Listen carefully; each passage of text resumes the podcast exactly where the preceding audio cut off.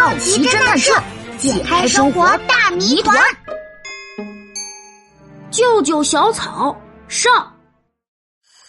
哟吼，我是小猴琪琪。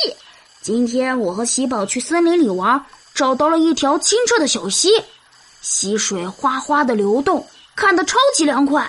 我正想拉喜宝去打水仗，却看见他蹲在旁边的草丛里一动也不动。喂，喜宝，你在看什么呀？溪水这么凉快，快来打水仗吧！哎，琪琪，我在看这些可怜的小草呢。可怜的小草，我凑近一看，确实看到了几棵黄黄的小草。哎呀，不就是几棵小草吗？有什么特别的？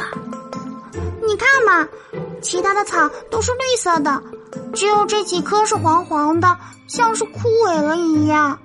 唉，哎，琪琪，我们能不能救救他们呀？当然可以啦！救活几棵小草，简直是小菜一碟。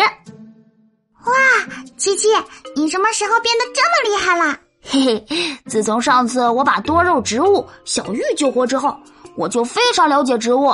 现在我有个新称号——植物大王。哇，太！植物大王琪琪，我们快点把小草救活吧！包在我身上。我和喜宝小心翼翼的把小草挖了出来，带回了家。嗯，所以，植物大王。我们现在要做什么呢？呵呵，我妈妈说过，养好植物有三个重要的因素。哪三个呀？土壤、阳光和水呀。我们先把小草们放到有营养的土里吧。好啊，喜宝来帮忙。我拿出几盆豪华营养土，喜宝捧着小草，轻轻的种到了盆里。就像这样吗？嗯。下一步，阳光。我们把小草拿到院子里，让它们晒个阳光浴吧。哼，好的。喜宝中风。喂，喜宝，等等我呀！最后就是浇水啦，这个我会。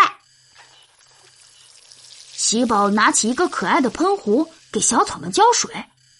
嘿，小草喝饱了水，现在肯定很开心。嗯，本植物大王保证，一个星期以后，小草就会重新变绿了。太棒了，我等不及要看到绿色的小草啦。